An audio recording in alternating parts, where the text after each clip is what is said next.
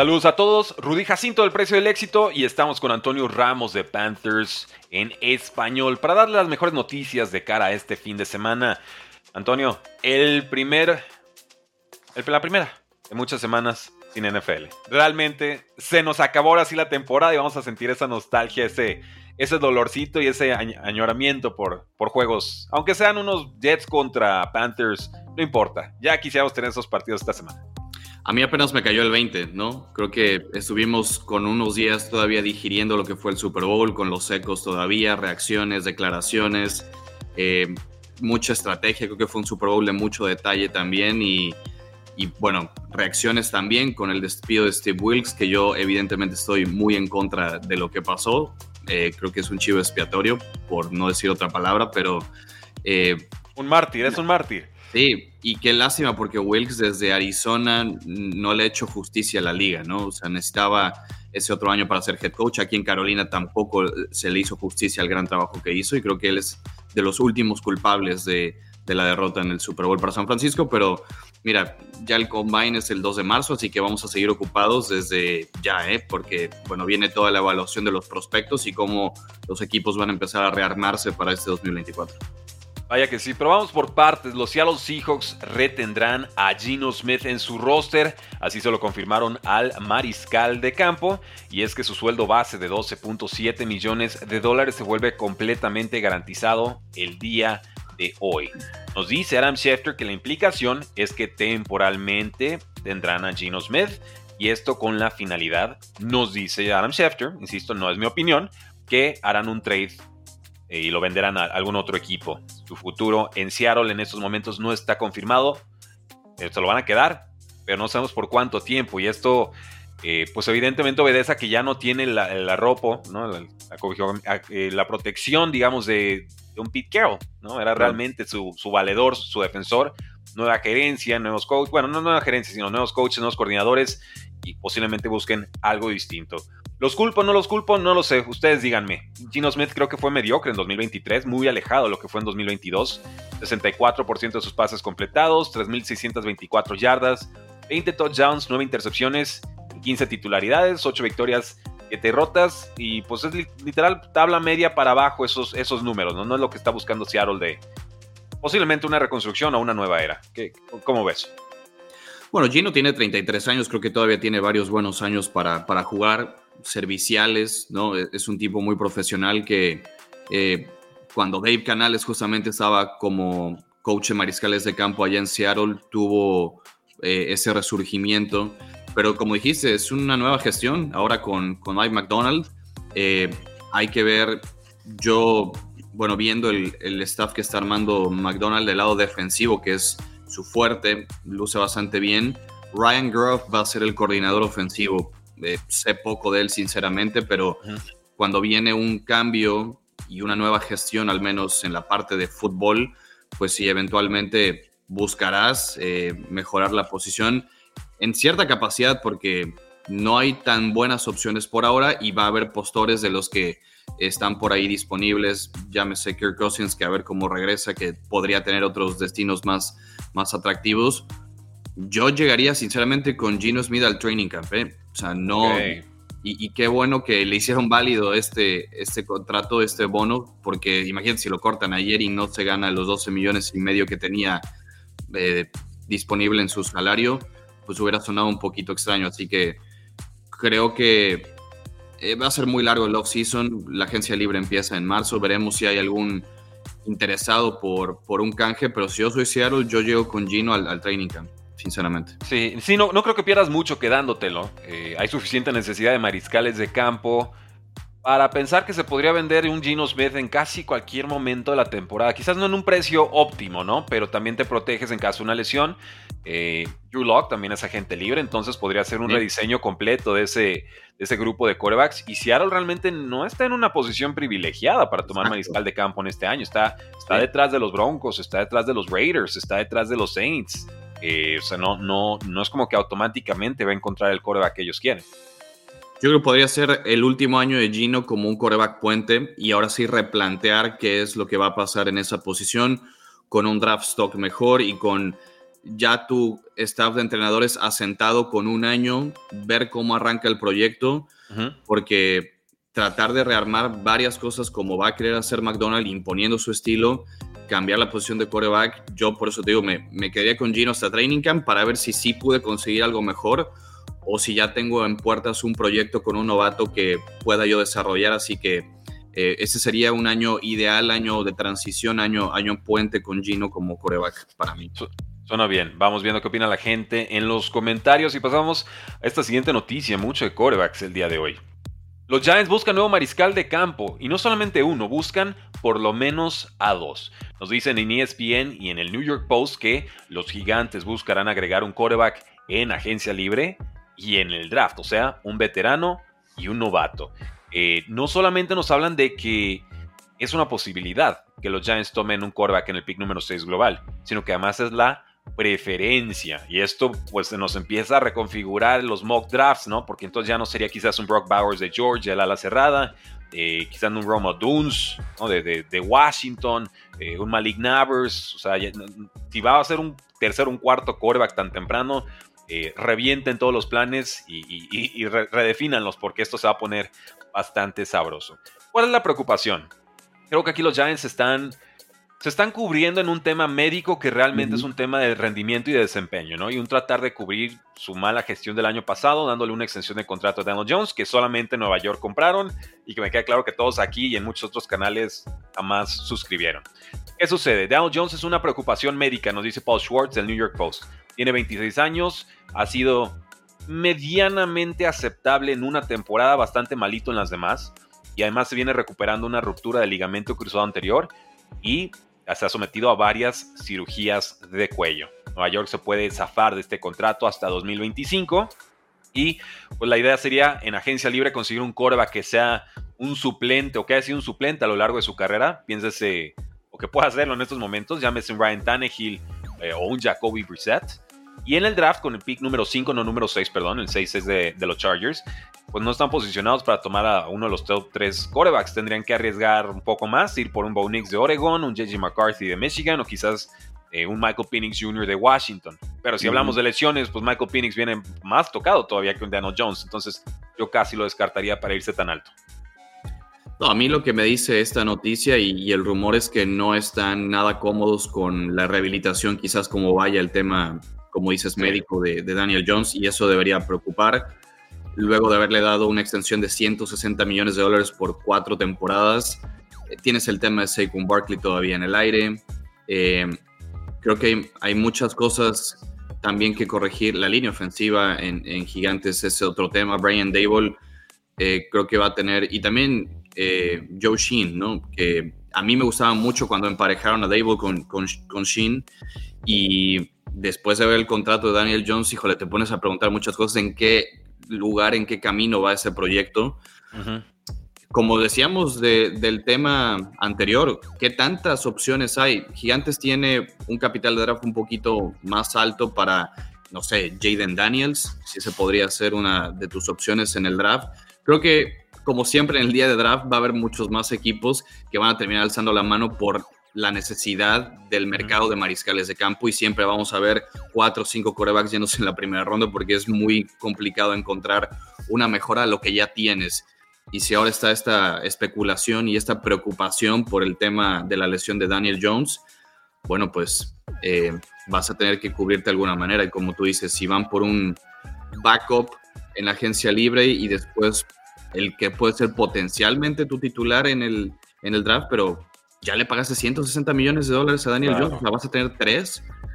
Eh, va, a tener que ser muy cuidadosa la gerencia de Gigantes, realmente qué dirección quiere llevar ese proyecto, ¿no? Sí, el hecho de que hablen de un coreback veterano suplente, ¿no? O, quizás de coreback puente por algún lado, que podría ser Trevor Taylor, ya lo tienen en roster, pero también se lastima mucho. Eh, pues es eso, ¿no? Es que no tienen dinero para gastar en un Kirk Cousins. No le pueden entrar esa quiniela porque lo gastaron mal en, en Daniel Jones. Como se les advirtió en su momento y pues ahora están pagando el precio. El dead cap de Daniel Jones son casi 70 millones de dólares para el 2024. ¿Qué vas a hacer con él? Tiene que, está nuevecito el contrato, está nuevecito el contrato, o sea, apenas, está entrando en los libros contables, ¿no? Entonces, nada más que como sucede de pronto con un Carson Wentz que le das la extensión, eh, pues te revienta, ¿no? Juega mal, se descompone todo, ya no quieres saber de él. Yo, sorpresa, apenas está entrando el contrato nuevo, ¿no? Y no hay a dónde hacerse. Russell Wilson exactamente lo mismo. 92 millones de dólares garantizados en el contrato de Daniel Jones. Eso inmediatamente, al ya no quererlo contemplar en tus planes, se convierte en dead money. Pues ese, es, ese es el problema, obviamente, de que los clubes no quieren dar dinero garantizado. Los jugadores lo quieren porque pues, es su vida y es su carrera. Pero las franquicias saben que si llega a haber un tema médico de baja de rendimiento, todo ese dinero garantizado se te convierte en dead money si es que llegas a tomar una decisión de trade o de, o de corte. O sea, eso es lo que lo hace tan complejo este tema. Yo, yo creo que sí, pueden traer algún prospecto, ¿no? Como, como un mariscal de campo vaco en desarrollo o si quieres por un veterano que te dé garantía si es que Daniel no está tan listo en camp, pero van a tenerlo, ¿no? Yo no veo otra, otra, otra alternativa con Giants este año. Sí, en 2024 no, no se ve. Avisados estaban, insisto, pero bueno, ya, ya se hicieron la idea de que Daniel Jones no va a ser. Ellos dirán que es por un tema médico, nosotros sabemos que es por eso y, por temas de rendimiento y de falta de confianza. Vamos con los otros de Chicago, dos, me atrevo a decir históricos. Yo, siento que estos jugadores estuvieron en Chicago toda la vida. ¿no? De los, el safety Eddie Jackson y el guardia Cody Whitehair fueron cortados del equipo en un movimiento que les ahorra 21,5 millones de dólares en el espacio salarial de 2024. Jackson fue una tercera ronda en 2017, fue titular en 100 partidos a lo largo de 7 campañas con Chicago. Una lesión de piel lo ha limitado en las últimas 3 temporadas. Chicago finalmente se, se cansó, pero recordemos que fue un dos veces Pro Bowler. Tuvo 37 tacleadas, una intercepción, 5 pases bloqueados en 12 titularidades. Pro Football Focus le da una calificación de 58, que es media tabla, pero tirándole, tirándole bajito. Con Whitehair, una segunda ronda del 2016, él juega en 118 partidos durante 8 temporadas con Chicago. Mandado a la banca después de 11 titularidades en 2023 y él sí reprobado por Pro Football Focus con calificación de 45. No hay profundidad en ambas posiciones, así que de inmediato esto se convierte en una de las posiciones críticas a reforzar en agencia libre y o el draft. Y de este tipo de agentes libres vamos a ver durante todos estos meses, ¿no? Jugadores que fueron titulares, muy serviciales en sus equipos, pero que otro equipo sí los puede tomar a un precio mucho más bajo y que pueden ser jugadores de rol, ¿no? Como digo, jugadores serviciales, cumplidores, promedio, pero que te pueden dar muchos snaps titulares y para un equipo que necesita experiencia. Yo recuerdo Eddie Jackson tuvo alguna vez un partido de, de dos pick six en contra de las Panteras o sea, son, son jugadores, digo, para mí de rol, cumplidores y que es algo muy importante también el, darnos cuenta que en todos los libros contables hay una fecha muy importante en la NFL que es el primero de junio. Si tú designas algunas de esos cortes que vamos a seguir viendo de varios equipos después del primero de junio, hay ciertos contratos que están estructurados para que en esa fecha ya no haya tanto dinero garantizado y te pegue menos en el dead money y abras más espacio salarial.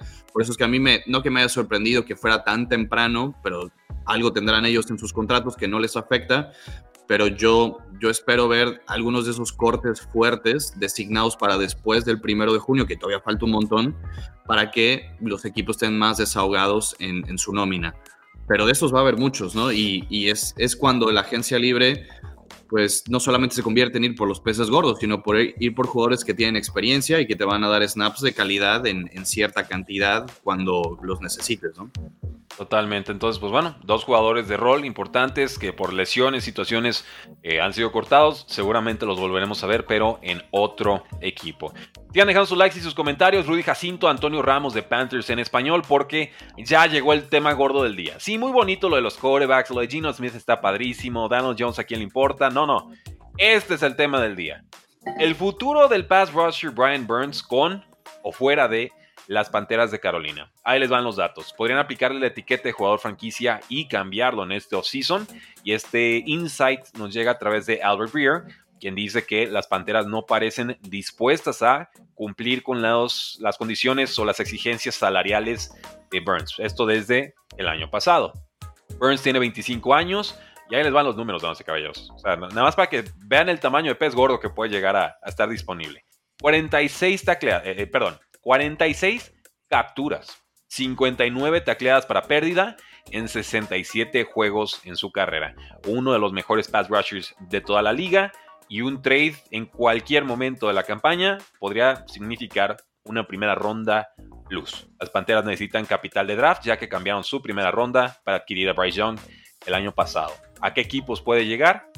Chicago Bears, San Francisco 49ers, Jacksonville Jaguars, Baltimore Ravens Atlanta Falcons son equipos que ya en su momento estuvieron vinculados a negociaciones contractuales o, de trade con Ryan Burns.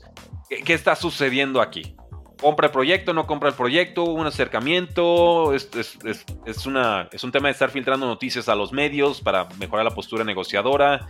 Eh, ¿Cómo está este ajedrez? Mira, es un historial muy largo el que tiene Carolina con esta disputa contractual con Brian Burns. Primero, antes que nada, es un talento muy especial. Es un tipo que tiene combinación de velocidad, movimientos, fuerza. No solamente son capturas, es presiones al mariscal de campo, es tacleadas para pérdida, ayuda en el contain del, edge para eh, detener la carrera hoy en día para mí es el jugador más talentoso que tienen las Panteras y que está pues apenas en su etapa ya más productiva, ¿no? Es una edad madura, que, pero sigue siendo joven y yo te diría que por mí que Brian se quede siempre en Carolina, pero dadas las condiciones de extensiones contractuales truncadas desde el año pasado con Scott Feeder, recordar que Panteras cambió de general manager, ahora tiene a Dan Morgan, que fue linebacker en la NFL, fue linebacker en las Panteras, valora mucho de ese lado del balón, pero también vas a tener como agente libre a Frankie Lugo. Entonces, hay, hay otro tipo, y viene el contrato de Derrick Brown. O sea, hay otras, no quiero decir prioridades. A ver, de entrada, Scott Peter hace año y medio rechazó dos primeras rondas por Brian Burns, que le había ofrecido los Rams. Después de una temporada de que él lo rechazó porque quería hacerlo como una pieza angular en el proyecto. Bueno, terminan haciendo el trade de DJ Moore a Chicago para ir por Bryce Young, cosa que pudiste haberte quedado con DJ Moore y haberte desprendido de Brian, más las dos primeras selecciones, se te barataba muchísimo ir por Bryce Young. Bueno, ese es uno de los errores que, que yo vi que tuvo en la gestión anterior Scott Feeder. Después, ya con Brian Burns y, y, y, perdón, y DJ en Chicago y, y Bryce en Carolina, la temporada pasada rechazó otra primera ronda de los Green Bay Packers durante la fecha límite de, cortes. No pudieron llegar a una extensión contractual porque Brian estaba pidiendo más de 26 millones de dólares por temporada, cosa que creo que también es, es un número que vas a tener que pagar, sí, por el talento que tiene y la producción de Brian, pero son números de, de Miles Garrett, son números de TJ Watt, son números que se acercan a, los tres mejores top de la liga y es ahí donde quizás Carolina no quiso dar toda la, billetera.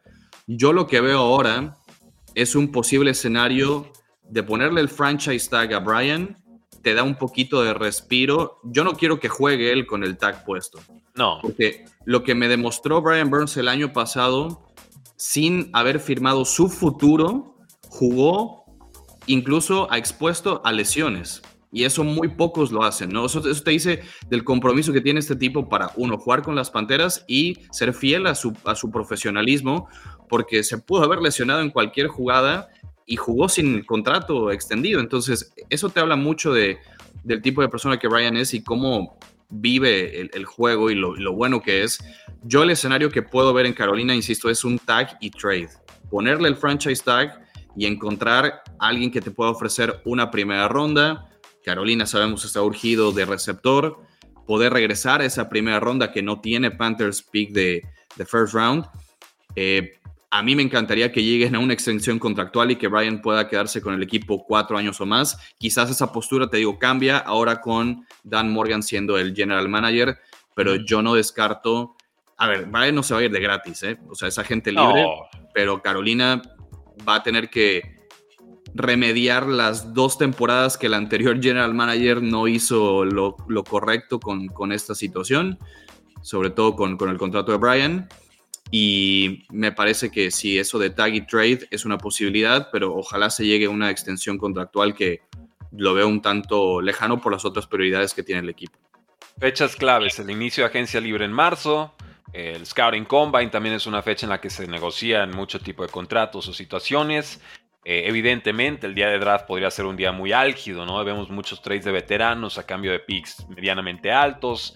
Eh, y ya si sobrevive a todos esos cortes, fechas, claves y situaciones etiquetado, pues posiblemente podríamos ver una, eh, hasta un holdout, ¿no? Que ya lo hemos sufrido esto con, con Brian Burns, que diga, oye, pues yo no me presento a los entrenamientos del off-season, no me voy a arriesgar, no me voy a exponer. Ya que empiezan los partidos, ya veo si regreso o no. Finalmente sí lo hizo con el profesionalismo que bien mencionas. Eh, pero es eso, ¿no? El miedo del jugador siempre es jugar bajo la etiqueta de jugador franquicia, cobra el promedio de los cinco mejores sueldos de su posición, 100% garantizado, pero es un año. Si tú te lastimas en ese periodo, eh, tu valor de mercado cae estrepitosamente. Sí, entonces eh, yo sí creo que vale 26 millones de dólares por temporada, ¿eh? yo, se los daría. Creo que es disruptivo. Yo, yo, o sea, yo se los daría.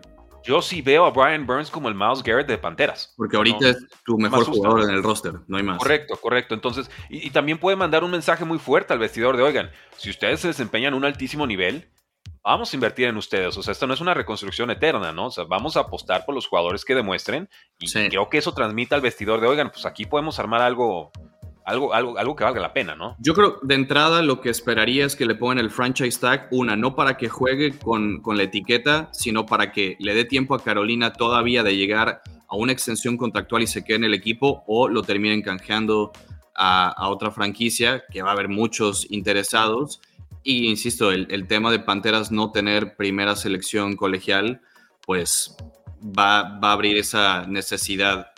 De verdad es que sí, si lo hubieran hecho al revés, ¿no? Eh, porque ahora se va a abrir un, hueco enorme en la posición de Edge para Carolina y vas a seguir sin pass rusher y sin receptor. Entonces, híjole, el, trabajo de Scott Feeder, pues por algo lo despidieron, porque sinceramente es que no es el trade por Bryce Young el tema que termina molestando a la gente y por el que lo terminan despidiendo, sino cómo manejó los recursos en esa situación. Si tu proyecto ya era la ofensiva, pues no le quites a Bryce Young, a DJ Moore, y aceptas las dos primeras rondas por Brian, y ahorita no te hubieras descapitalizado para esta temporada y tuvieras un receptor top 15 con, con Bryce en su temporada de novato. Creo que desde ahí e, es una gestión bastante, bastante pobre y te está derivando esto, ¿no? Pero creo que eh, hay que arreglarlo. Hay que arreglarlo sobre la marcha. En Carolina algo van a tener que arreglar. Yo espero con todo corazón que se quede y ojalá Dan Morgan, que valora muchísimo más la defensiva es que Scott Feeder, pues pueda, pueda, pueda extenderlo y que se quede, que es un talento especial. Reconducir la relación. En otras noticias, damas y caballeros, sepan que el linebacker de 49ers, Drake Greenlaw, ya se sometió a cirugía de tendón de Aquiles. Eh, fuerte probabilidad de que no juegue la próxima temporada. Eso es especulación mía, pero los tiempos de recuperación son 9 a 12 meses, más o menos, y sobre todo para lo que es corredores. Linebackers y receptores, pues es pura explosividad esa posición y el tendón de Aquiles es la, es la que te ayuda a, explotar, ¿no? Entonces, que esté tocado de pronto, pues te resta o te envejece rápido en la liga, ¿no? En términos de rendimiento. Sí, para la explosividad esa lesión es, es brutal, ¿no? Y, un tipo tan bueno en coberturas como, como Greenlow, eh, van a tener que traer a alguien, porque no, no lo veo jugando semana 5, semana 6. Es, es una recuperación larga, sobre todo que ya estás en 2024, no es una lesión que tuviste en octubre, ¿no? No es una lesión que tuviste en septiembre. Así que ese tiempo tan prolongado va a necesitar algo San Francisco. Bueno, de entrada y voy a tirar ahí la, pedrada. Difícil que traigan a un coordinador defensivo mejor que Steve Wilkes en estos momentos, a menos que tengan bajo la manga que vayan a ir por Mike Bravel. Esa es la única oh, forma que podría justificar eh, la salida de Steve Wilkes. Así que, bueno, candidatos para reemplazar a, a Greenlow, a Cecil Shire, ¿no? Que, que, ya estuvo en San Francisco, que es agente libre ahora de los Titans, que juega la misma posición, condiciones similares. Eh, van a tener que hacer algo definitivamente porque no, no, no es fácil reemplazar el talento de Greenlow. No, para nada. Y importantísima su baja. Justo ayer estaba viendo todos los, los mic top, ¿no? En, el canal de NFL.com en YouTube. En los cuarenta y tantos minutos de los jugadores discutiendo cómo va a avanzar el partido y todo. Lo más desgarrador, por supuesto, es, verlo. Sí, verlo de Drake Greenlow. Hey, vamos a ganar todos. Y de pronto voltean y su compañero en el piso y dices, ¿qué pasó, no? No, el sufrimiento de Fred Warner creo que todos lo compartimos, ¿no? Sí, sí, sí, no, pues el shock, perder a su, a su compañero literal de posición. Sí. Shanahan incrédulo de cómo se lastimó trotando al campo. Sí, se lastimó trotando al campo. Y, con todo y eso, Steve Wilkes mandó a casi doble tiempo extra en contra de Pat Mahomes. iba, iba, a mandar el tema de Steve Wilkes a, la sesión de preguntas y respuestas, pero creo que se la vamos a regalar a. Sigo muy, muy ardido. Se, la vamos a regalar al público del podcast. Vamos, nada más, bueno, cierro con lo de Cliff Kingsbury, que tendrá control completo sobre la ofensiva de Commanders. Eh, no sé por qué, porque la NFL no ha demostrado nada como coordinador ofensivo, pero bueno, es galán y, está chavo y trae como pinta de Sean McVay, entonces pues se la compramos, ¿no? Creo que por ahí va la cosa. Pero bueno. San Francisco 49ers pierde el Super Bowl y despiden a Steve Wilkes. Yo, lo que entiendo del despido de Steve Wilkes es que no tenía química evidentemente con Kyle Shanahan. le costó aprender el sistema que le impusieron, porque no es el sistema que él normalmente corre, creo que él siempre usa un 3-4 ¿no? y San Francisco es 4-3 y de ahí no le mueves. Eh, y, el asunto aquí es que tampoco le gustaba a Kyle Shanahan cómo y cuándo mandaba los blitzes. Blitzes muy agresivos de pronto de cover cero. Eh, antes del medio tiempo en el juego contra los vikingos de Minnesota, juego que entiendo, si recuerdo bien perdieron, eh, manda una carga, les cae un touchdown antes del medio tiempo y Kyle Shanahan pues encabronadísimo, ¿no? Y entonces creo que en el Super Bowl también pide un tiempo fuera porque iba a mandar un blitz que, que no le gustaba el, criterio para mandarlo, ¿no? Creía que lo iban a, quemar en esa jugada Kyle Shanahan y entonces ahí se deriva. Ahora, si hubieran ganado el Super Bowl se quedaba Steve Wilkes, tampoco lo tengo tan claro, ¿eh? Tampoco lo tengo tan claro. Pero más allá de eso, me queda claro que San Francisco no pierde el Super Bowl por su defensa. Si se limitas a Patrick Mahomes a un solo touchdown ofensivo, y digo ofensivo porque en equipos especiales pues hubo... Bueno, es un solo touchdown y que en campo corto. O sea, realmente ni siquiera se lo puedes echar en culpa a la, defensiva. Eh, ¿Qué más se puede esperar? Inconsistencias en el pass rush, en, los cornerbacks, de acuerdo, pero eh, ¿qué va? no? También fue una temporada complicada para todos y yo sigo pensando que fue la ofensiva, no la defensa, la que le ha costado a Shanahan esos tres Super Bowls. Sí, bueno, eh, la ofensiva en tercera oportunidad se fue 3 de 12, ¿no? Como defensiva obligaste a, Kansas City a patear cuatro goles de campo. O sea, argumentos para defender el, accionar de, la defensiva de Steve Wilkes con toda la lesión de Greenlow hay, pero ya fuera de, fuera de broma, claramente hay una desconexión entre ellos, no desde ahorita, es desde temporada regular y que movieron a Wilkes que estaba en la cabina y lo bajaron a la cancha. Eh, decían muchas personas que no había mucha sinergia entre lo que el front 4 hacía, porque Wilkes sí juega 4-3 y el perímetro.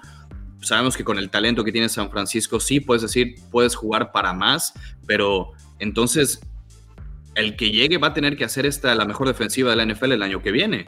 No hay de otra. Esa es, lo única, es la única mejora. O sea, San Francisco fue la número 3 deteniendo la carrera en todo el año. 87 yardas, si no mal recuerdo, por partido. Fue la número 3 en puntos permitidos, 17 y cacho también por juego. O sea, si vas a traer a un nuevo coordinador, si vas a reemplazar a Wilkes, pues va a tener que ser alguien que te ponga como el número uno de, de, de la NFL en cuanto a defensiva. No, ¿sabes qué? No, no va a tener que ser eso. Va a tener que ser prácticamente lo mismo, pero alguien que sea cuate de Kyle Shanahan. Va a ser eso. Realmente este despido obedece a que no viene del árbol de cocheo de, Shanahan padre, de Shanahan hijo. Realmente fue una contratación eh, de fuera. No hubo clic en un tema muy personal. Y de pronto hacen a que hasta Steve Wilkes tenga que bajar del, del techo, ¿no? De donde normalmente manda todas las jugadas y lo ha hecho toda su carrera lo mandan al campo porque a Shanahan pues no le gustó que anduviera allá arriba, ¿no? Lo, pone, desde entonces ya lo estaba poniendo como chivo expiatorio los problemas de, San Francisco. Y mira, hay algo que... Creo que es eso, que no había relación y no la quiso crear la relación con Shanahan. Hay algo que sí le tengo que aplaudir mucho, no solamente a John Lynch y a Shanahan, es que temporada tras temporada pierden miembros de su staff de cocheo y sigue siendo el mismo estándar de calidad y llegan pues a las instancias donde han llegado, que muchos quisieran estar jugando esos partidos, más allá de perderlos o ganarlos, pero, o sea, se fue Robert Salem, se fue Demico Ryans, llegó Steve Wilkes y le dio cierta continuidad a esta defensiva, claro, plagada de talento. Ahora yo estoy muy intrigado a ver realmente a quién traen para suplir a Steve Wilkes y que sea una mejora sustancial, ¿no? También en el, en el front office han perdido mucha gente, ya se fue Adam Peters, a, los, a los Commanders, ya se fue Rand Carton hace temporada y media a los Titans y este front office también sigue encontrando la manera. obviamente, lo que le ayuda mucho a John Lynch en el tema contractual es que tiene a su mariscal de campo en el contrato de novato que tiene El regalo. esa fuente de la juventud se les va a acabar cuando tengan que pagarle a la posición y a ver cómo le haces a todos tus All Pros mantenerlos en el mismo roster y tratar de llegar a ganar, porque tu ventana competitiva se te puede ir acortando, pero eh, eso va a ser muy interesante las próximas temporadas porque no va a ser un impacto todavía tan grave esta temporada para John Lynch, pero insisto, si algo hay que reconocerles es que orgánicamente han perdido mucha gente en staff y front office y han encontrado la manera de de solventarlo. Pero acá estás despidiendo a Wilkes, para mí, ciertamente injustificado por lo que vimos en la cancha. Los playoffs sí no fueron la mejor versión de la defensiva de San Francisco, coincido. Pero, tampoco la ofensiva, ¿eh? Despedirlo en, la semana de Super Bowl a, mí me da, me, deja mal sabor de boca, ¿no? Y, sobre todo porque ni siquiera han anunciado reemplazo. O sea, no es de que ya tengo con quién reemplazarte, ¿no? Es de ya no quiero saber de ti, ya después veo qué hago, ¿no? Y, el mensaje, el mensaje es venenoso. El mensaje es venenoso y realmente eh, nos habla de lo bien y de lo mal que ha secado Shanahan en, términos personales y de liderazgo, ¿no? Eh, yo soy de la idea de que el líder es aquel que comparte los éxitos y asume los fracasos. O sea, el líder tiene que boferear, ¿no? es que no me gusta ponerme en problemas, yo no provoqué eso, ¿no? no tirar abajo. Tú eres, tú eres, delegas los roles, no las responsabilidades. La responsabilidad siempre va a ser tuya. Y si alguien de tu equipo hace bien o hace mal, tú tienes que dar la cara. A mí me parece que Shanahan nunca dio la cara por Steve Wilkes. Nunca compró a Steve Wilkes, como en su momento nunca compró a un Trey Lance o tantos otros ejemplos, ¿no? Como que si le caes mal de entrada o no, no haces clic de inmediato a, sus maneras raras, ya valiste, ¿no? Ya, ya quedas como encajonado en, un, en, una cajita y que pues, eres, eres de los otros. Y, y, pues bueno, es difícil sobrevivir así en las organizaciones. Porque aparte tampoco a ver, si querías encontrar culpables y señalar que no creo que sea el caso, pues hubieras despedido al coach de equipos especiales, ¿no? Claro, claro. Tampoco va por ahí, tampoco. Por supuesto. Pero ¿cómo se llama el coach de equipos especiales? Claro. No te lo puedo decir.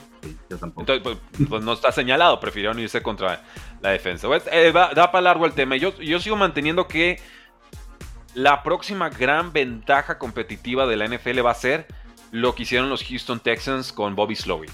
Ah, que todos te quieren, órale extensión contractual. ¿Cuánto cobrabas? No sé, 4 o 5 millones. ¡Pum! Ya te subía a 8. Pero te quedas, ¿eh? O sea, y se acabó este tema de que te vas de inmediato o por lo menos me compras un año más. si, tienes el dinero y lo tienes porque eres un equipo NFL, ningún equipo NFL se viera bancarrota. Y ese dinero no entra contra el salary cap. Yo creo que la gran, próxima gran ventaja va a ser poder mantener una organización con su staff de cocheo por lo menos con tres años asegurados. O sea, que lo, así como hicieron los Lions, con un Ben Johnson, con un Dan, Campbell. Oigan, ¿que ¿cuánto cuesta? ¿Cuánto cobra Dan Campbell? No sé, 9 millones. Perfecto. ¿Cuánto cobra normalmente un coordinador? Pues 2, 3 millones. Todos nuestros coordinadores van a cobrar 6 millones y medio. Oye, pero es que es mucho dinero para la posición. Vamos a, pero así vas a establecer una, una estabilidad. Y, y así, de, de, acuerdo, caballeros, hasta puedes decir, oye, pero por los próximos 2, 3 años no le muevas, ¿eh? O sea, vamos por el Super Bowl y te necesito a bordo y te voy a sobrepagar, pero para ganar ese Super Bowl. O sea, tratar de realmente afianzar ese roster porque le pasó a Belichick y le está pasando a Shanahan. Se te van, se te van, se te van y entonces en vez de estar pensando en cómo avanzar, solo estás tratando de medio aguantar lo que hiciste la temporada anterior. Sí, pero digo, pocos equipos como San Francisco aguantando tantas salidas de coordinadores y de miembros del staff y que aún así no les ha pegado tanto en esa continuidad y rendimiento, porque no es cualquier cosa perder coordinadores, o sea, es volver a replantearte muchas cosas del lado del balón en donde ellos estén en su, en su trabajo. Por ejemplo, acá Carolina hizo un esfuerzo enorme por mantener a Giro Evero y a todo su staff en defensiva, cosa que le va a ayudar enormidades a alguien novato como Dave Canales. Entonces, claro. eso claro que influye mucho. Eh, va, a ser va a ser interesante ver dónde llega ahora Steve Wilkes porque no hay muchas vacantes de coordinador defensivo, ya, no, ya no hay. El, timing es súper súper malvado. y, es, un tema, es un tema de que no pueden ser contratados los coaches hasta que acaban su paso en la temporada. Y si es Super Bowl, pues eres el de los últimos en entrevistarse a lo que sea. Eh, pero también trae esa daga de maldad el despido, ¿no? De, oye, pues ahí, hazle como puedas, ¿no? Pues como, como puedas, ya no hay nada pensé en Buffalo, ¿no? Como posible destino para Steve Wilkes. Con Sean McDermott ya trabajaron ellos juntos aquí en las, en las Panteras. Eh, conoce también a, al general manager, pero ya promovieron a un coordinador defensivo que estaba interino en otra posición para que fuera el DC allá, entonces no creo que vaya a suceder. Wilkes se queda un poco en, en, el limbo, ¿no? Y hay por ahí un tema, de verdad que me parece que ha sido muy injusta la liga con Steve Wilkes en varias facetas, ya lo dijimos en Arizona, aquí en Carolina y ahora en San Francisco. En, Arizona porque estuvo un año y lo despiden. No, no le dan oportunidad como a otros coaches que fueron muy mediocres, sí. Y se habla incluso de un tema racial, nada más para poner el contexto. Iban por Kyler Murray, querían a un coach de corte ofensivo que lo desarrollara, van por Kingsbury y las cosas ya sabemos cómo pasaron. Ojo porque también Steve Wilkes sigue todavía en la demanda de Brian Flores. Él, es, parte también de mm. toda esta demanda que hay en la liga, de los coordinadores afroamericanos que alzaron la voz. Él es parte también de esa demanda. ¿Cómo se atreven a alzar la voz? ¿Alzar la voz contra los dueños? de verdad. ¿Cómo crees? ¿Cómo crees? Sí, terrible. Entonces, bueno, también hay un componente racial en esta situación. No digo que Kyle Shanahan sea un racista, ni mucho menos, ¿no? Pero sí hay una demanda de corte racial, que fue lo que sucedió de pronto con Brian Flores y, y cómo fue maltratado por los Dolphins. nada de esto hubiera pasado si Carolina no contrata a Frank Reich y se queda con Steve Wilkes. Nada de esto hubiera pasado si San Francisco hubiera ganado el Super Bowl. polémica. es, un, es, un, desmadre. Pero bueno, ahí lo tienen, damas y caballeros. Despedimos el podcast del día de hoy, no sin pedirles enfáticamente que dejen su reseña de 5 estrellas donde sea que nos escuchen. Nos ayuda como no tienen idea. Regálenos un minutito, píquenla esas 5 estrellas y déjenos un comentario súper sencillo de ahí. Buen podcast, buen episodio, me gusta, a veces lo escucho. Eh, su tono de voz es espantoso, pero la info aguanta. Lo que ustedes quieran poner, todo es bienvenido, porque realmente así es la forma en la que la gente tiene eh, pues, la posibilidad de evaluarnos contra otros podcasts y que así pues decían invertirle unos minutitos a estos espacios con grandes invitados como Antonio Ramos todos los viernes a esta hora. Porque la NFL no termina y nosotros tampoco. Si fuera.